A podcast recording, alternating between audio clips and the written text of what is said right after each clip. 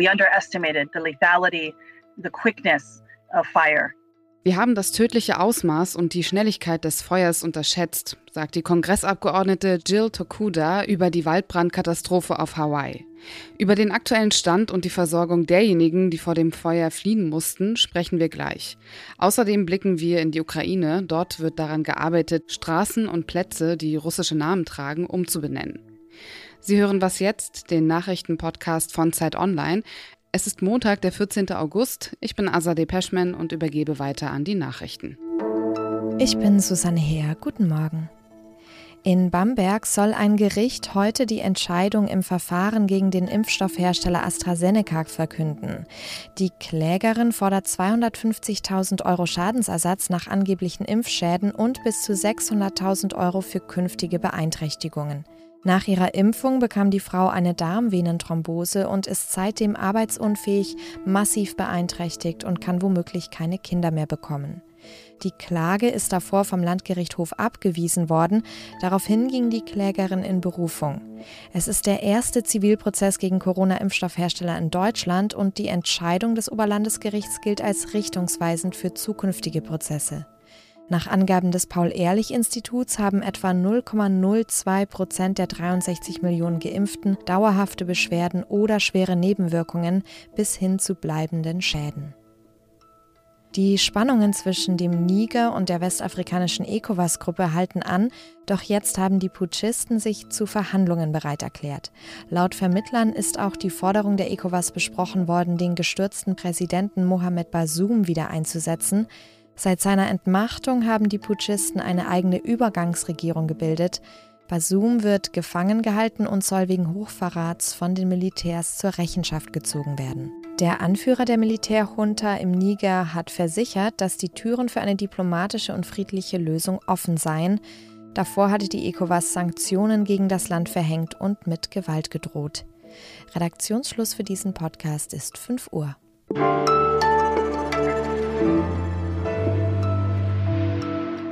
Vergangene Woche haben wir über die Waldbrandkatastrophe auf Hawaii berichtet. Mittlerweile hat sich die Zahl der Toten auf 93 erhöht. Der Schaden ist immens. Es ist die tödlichste Waldbrandkatastrophe in der jüngsten Geschichte der USA. Vor allem die Stadt Lahaina hat es getroffen. Sie besteht fast nur noch aus Ruinen. Mittlerweile wird Kritik am staatlichen Katastrophenschutz laut. Es gab zum Beispiel keine Sirenen, die die Menschen hätten vor den Bränden warnen können. Meine Kollegin Annika Stricker ist derzeit auf Hawaii, auf der Ostseite der Insel Maui. Hallo Annika.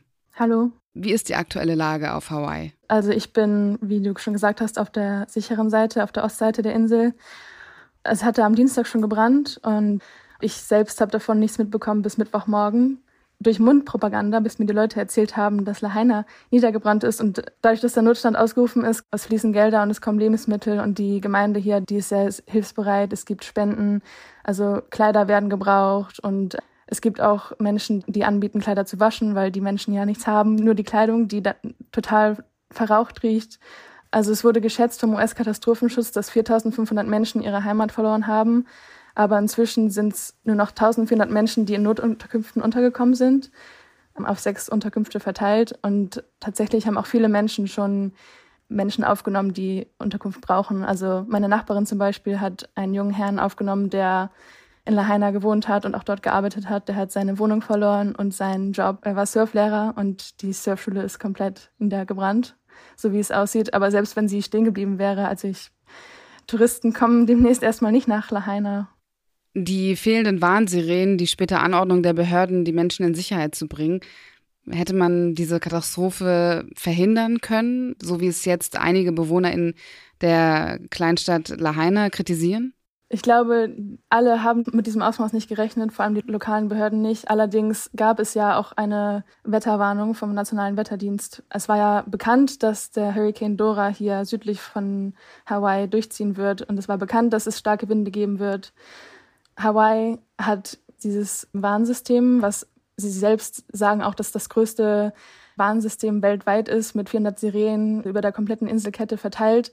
Aber keiner der Betroffenen hat diese Sirenen gehört. Also anscheinend sind diese Sirenen nicht losgegangen.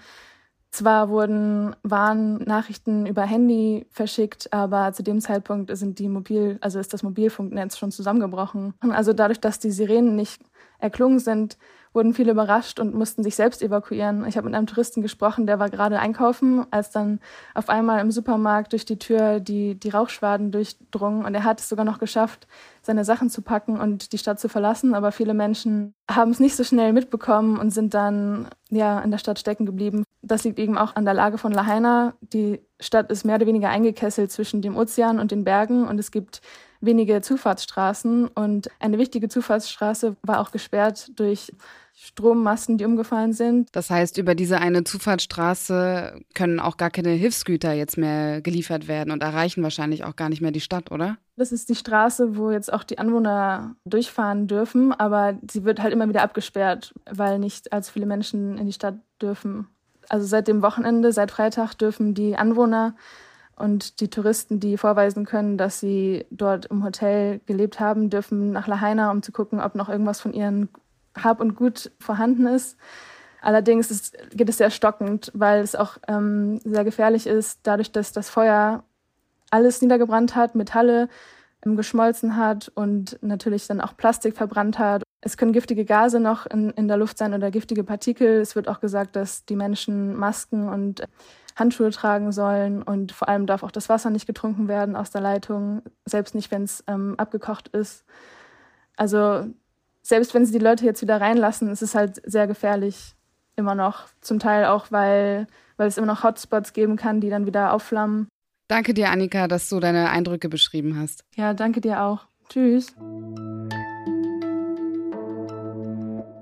Und sonst so? Stellen Sie sich vor, Sie waren vier Tage lang unterwegs, kommen nach Hause, gehen ins Bad, möchten auf die Toilette, heben ganz normal den Klodeckel an und Ihnen blickt eine Schlange entgegen. Das ist der US-Amerikanerin Michelle Lesprawn im Bundesstaat Arizona genauso passiert. Ihr Vater hat versucht, das Tier rauszuholen, es ist ihm aber permanent aus den Fingern geglitten. Also hat Michelle Lesprawn einen Dienstleister beauftragt, der das professionell macht. Aber selbst der Mitarbeiter der Firma hat drei Versuche gebraucht, bis er die Schlange sicher entfernt hat. Mit einer Hand. Mit der anderen hat er das Ganze gefilmt, deshalb ist das auch viral gegangen. Die Schlange war übrigens nicht giftig.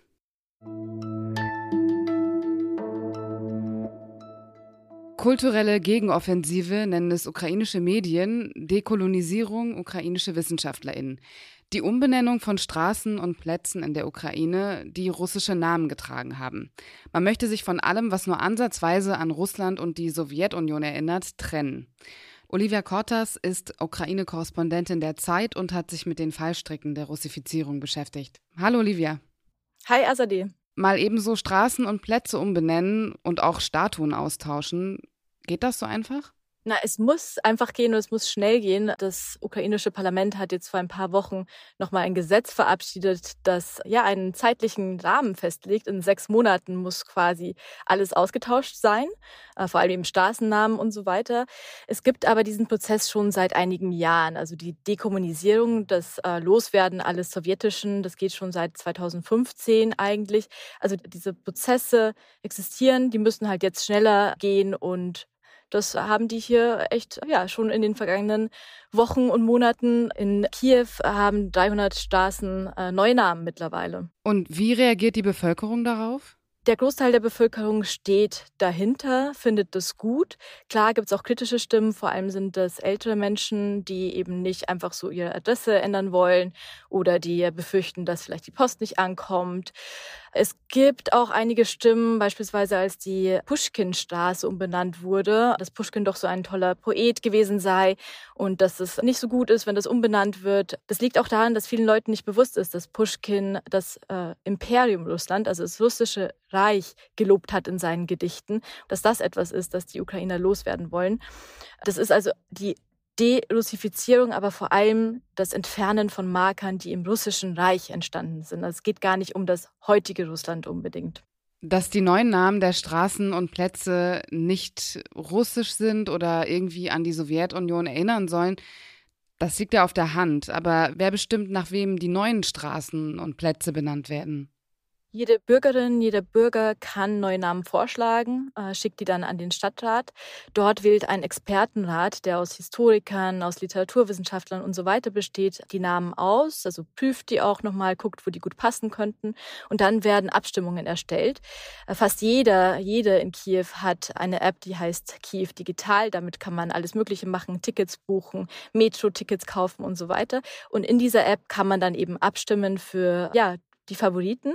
Und diese Abstimmungen gehen dann nochmal an den Expertenrat, der die nochmal bespricht und diskutiert. Der Expertenrat gibt es dann weiter an den Stadtrat und der stimmt dann darüber ab, ob eine Straße tatsächlich umbenannt wird oder nicht. Und den Text von Olivia Cortas dazu, den lesen Sie in der aktuellen Ausgabe der Zeit oder auf Zeit Online. Wir verlinken ihn in den Show Notes. Danke dir, Olivia, und viele Grüße in die Ukraine. Danke dir, Grüße zurück.